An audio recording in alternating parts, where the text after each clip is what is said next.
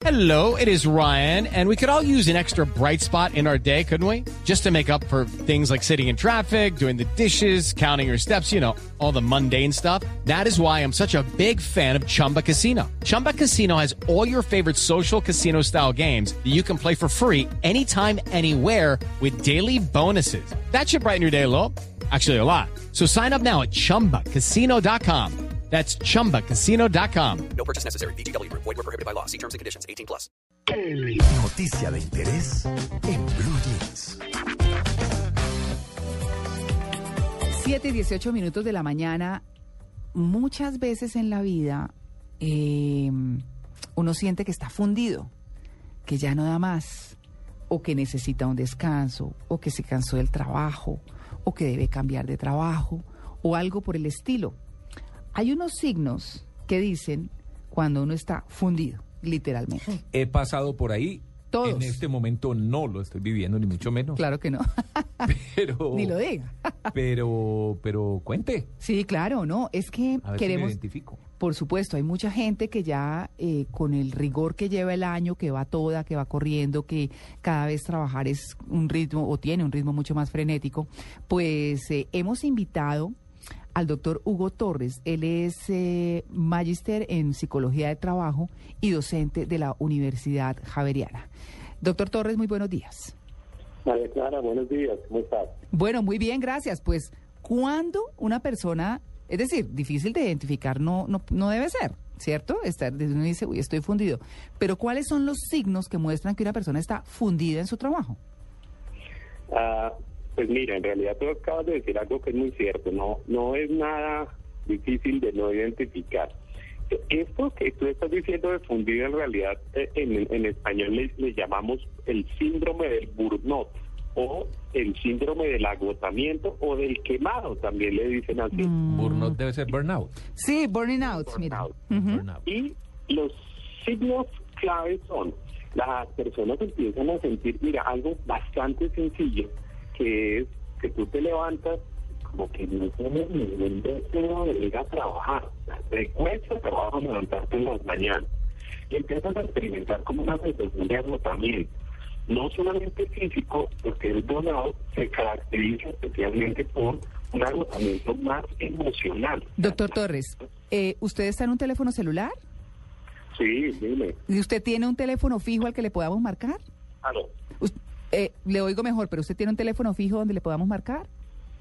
Ah, sí, sí, bueno, dale. entonces espéreme un segundito, Carolina ya lo llama, nosotros vamos comentando mientras tanto para, para hacer eh, pues mucho mejor la entrevista porque pues obviamente nuestros oyentes están muy interesados y no tenemos mucha facilidad en, eh, en la escucha. Bueno, lo que estamos hablando con el doctor Torres tiene que ver específicamente con, eh, con, con lo que sucede cuando una persona llega, tiene un trabajo, es el trabajo de su vida, el trabajo soñado, tiene todas las metas de su vida puestas allí, dice, estoy donde tengo que estar. Pero pasa un tiempo, las cosas se desgastan y empiezan a darse esos síntomas, que era lo que estábamos hablando, eh, el, el- el síndrome del burning out, que es el, el síndrome de, de estar quemado, del estar agotado, de ya decir, estoy que no doy, y que es cuando empiezan a replantearse cosas. Así Ya que estamos... Clara, se levanta uno. Ay, sí, Sí, que era- o, o con mucho mal genio. Yo, o la, la gente que todo el tiempo está como de mal carácter o que tiene eh, mal genio todo el día, yo creo que también es otro síntoma. porque, pues, parte. si no, uno estaría como más tranquilo. Claro, Un Natalia. fenómeno, María Clara, que dicen muy ligado a las nuevas enfermedades eh, muy difíciles de detectar y de manejar, pero muy reales para mucha gente, que es, por ejemplo, la fibromalgia, que es ese dolor en todo el cuerpo. Mm. Y también a depresiones eh, y problemas de altibajos emocionales. Quizás eso es uno de los efectos más graves, nos lo podrá decir el doctor Nalo tan pronto lo tengamos con nosotros. Ya en- está, ya en está. Blue Jeans. Sí, señor. Perfecto. Doctor Torres, adelante. Ah, nuevamente, ¿cómo están? Sí, Buenos sí. como un cañón. Oímos perfecto. Es preferible la comunicación, obviamente, por un teléfono fijo. Bueno, cuéntenos, eh, íbamos en que uno se levantaba agotado, cansado. Hasta ahí le entendimos bien. Ah, y empieza a presentarse una serie de, de emociones negativas. Las personas empiezan a sentir pesimismo, pero es un pesimismo generalizado, pero que se focaliza en el trabajo. Hay que diferenciar entre el estrés que todos nosotros vivimos cuando estamos trabajando.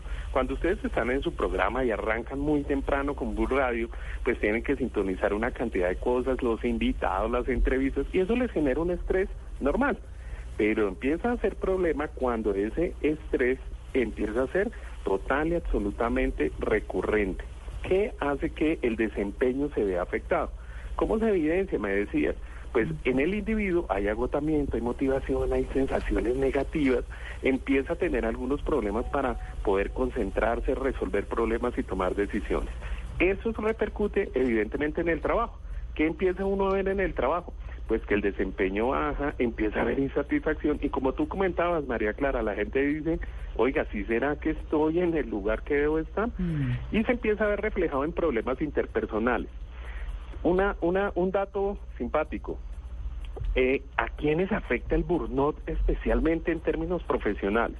A todos aquellos profesionales que se ven expuestos pues a atender de manera permanente demandas excesivas en servicio al cliente.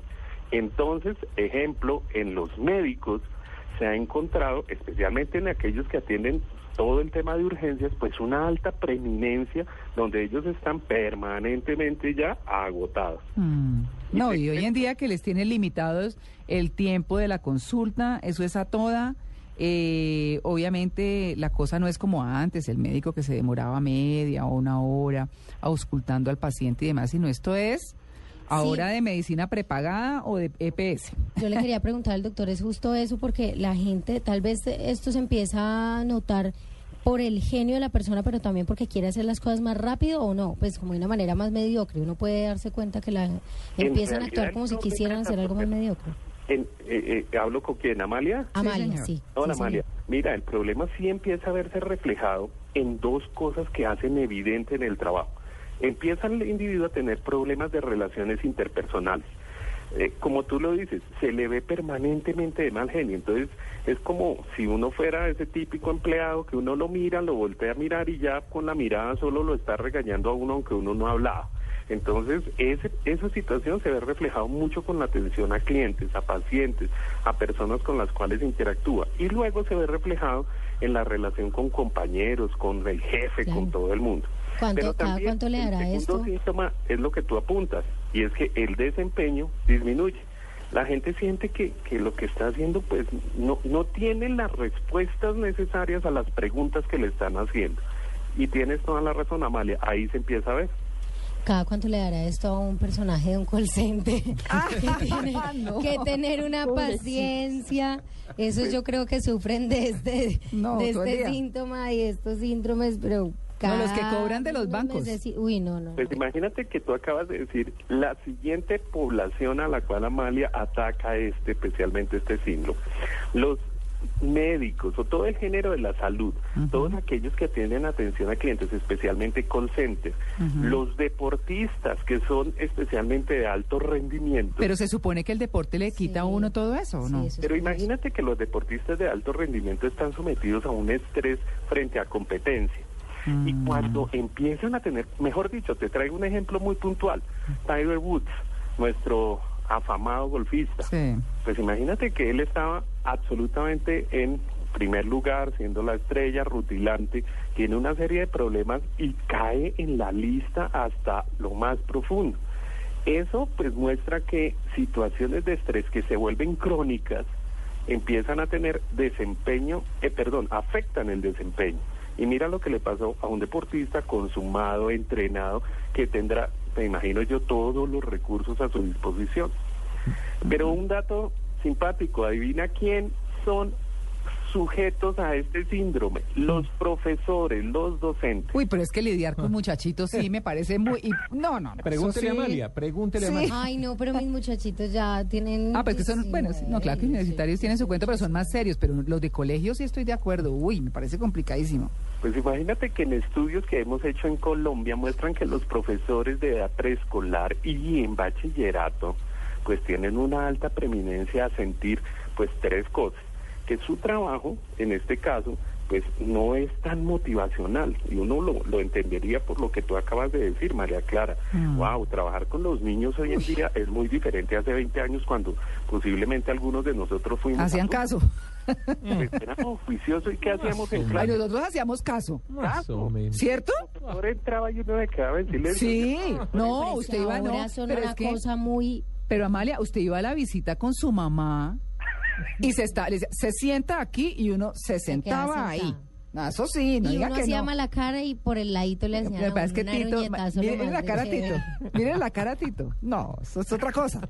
Pero sí. Yo creo que era de esos inquietos. No, Pero pero, por favor. Le, le hago una pregunta. Ya, ya sabemos cuáles son los síntomas, esa pereza de, de seguir trabajando, el desgano, todas las cosas. Pero, ¿qué puede hacer una empresa para evitar ese burnout de las personas, ese, ese, ese cansancio, ese, esa fatiga, esa mamera, en pocas Sí. palabras, para ya traerlo a términos bogotanos? Sí. Imagínate que hay tres cosas que podrían hacer las empresas hoy en día. La primera es a nivel preventivo. A nivel preventivo, la empresa puede empezar a mirar cómo es su estructura en términos de las tareas, los cargos y las responsabilidades.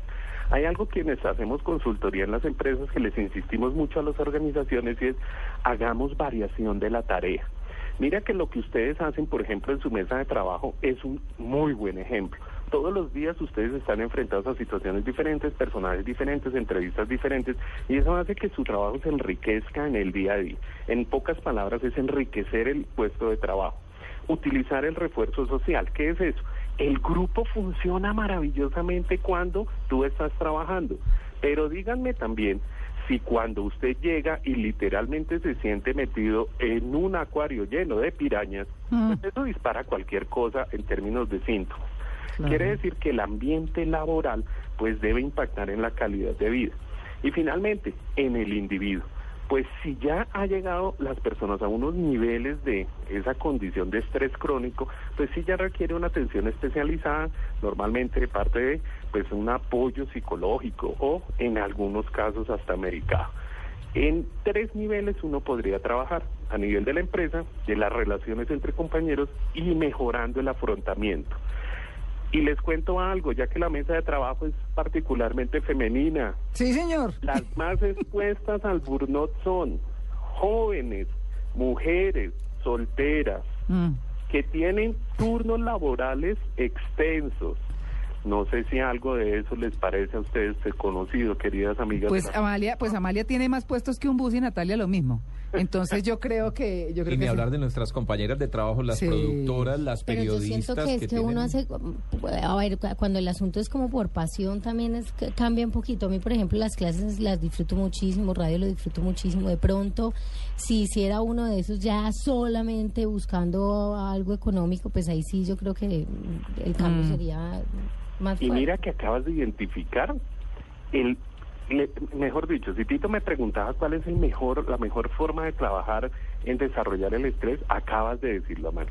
Cuando tú sientes pasión por lo que haces, puedes estar trabajando desde las 6 de la mañana ahí en la emisora, estás todo el día corres, pero llegas a las 6 de la tarde a dictar una clase en tu universidad y eso te llena de pasión, de energía.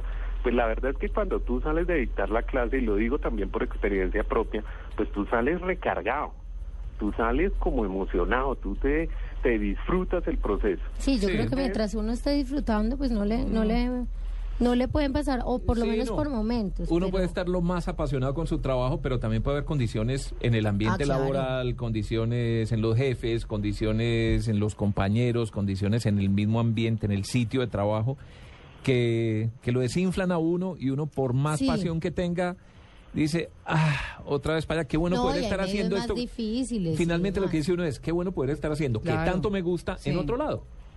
En realidad, Sí. esa es la última etapa que tiene uno que afrontar cuando ya tiene una persona en, eh, con un síndrome ya evaluado como una característica particular. Y lo que tú acabas de decir, Tito, es cierto. Hay algo que se llama el afrontamiento positivo. El afrontamiento positivo es que no todas las personas frente a la misma situación nos sentimos igual. Imagínate, Tito, que tú puedes estar alrededor de 10 personas más, todas con el mismo jefe, con las mismas condiciones, y de esas 10, 5 se adaptan a eso. Sí. Mm. No les parece problema. Pero dos están en un proceso de estrés increíble y una está en- ya en síndrome de burnout. Entonces, pues es bien particular. Las condiciones como tú las anotas son pues muy, muy particulares. ¿Les puedo narrar una anécdota de un segundo? Sí, de un segundo. sí, Ya. señor. No. Imagínate que en una organización que trabajé hace muchos años, y voy a omitir el nombre, Sí. ah, pasaba esto que Tito acaba de referir. Pues era una condición tan absolutamente estresante que la gerente tenía un letrero en la puerta y decía, en esta empresa hay tres formas de hacer las cosas, la correcta, la incorrecta y como yo mande, aquí se aplica solo la tercera. Uy, qué delicia. Ese era el mensaje. Frente a ese ¿Qué mensaje, pues uno se ¿Y sentía era, era jefe mujer? mm, sin comentarios. Ajá, no, porque es que más adelantico nosotros tenemos ese tema, ¿no? Las que pasan por encima de otras mujeres. No. Claro que no era su caso, pero sí. Y además que es complicado, yo digo que hay personas de cierta generación a las que les cuesta recibir o personas más jóvenes Sí. de jefes eh, o que sean mujeres y me pasa por algo familiar, pues puede ser que yo digo, bueno, no, es una persona que trabajó toda la vida y que de pronto viene otra persona joven a decirle cómo y que es mujer y ahí hay un poquito de machismo porque finalmente pues estamos en un país machista. Sí, claro que sí, por supuesto. Bueno, pues, eh, doctor Torres, muchas gracias por su atención con En Blue Jeans de Blue Radio y por hablarnos de cuando estamos fundidos en el trabajo, por decirlo de una forma muy coloquial. Cada muchas gracias y a toda la mesa un resto de buen día y a nuestros escuchas a disfrutar lo que hacen para no llegar a esta condición. Bueno, muy bien. Muchas gracias. Es el doctor Hugo Torres, magíster en Psicología de Trabajo y docente de la Universidad Javeriana. 7 y 34.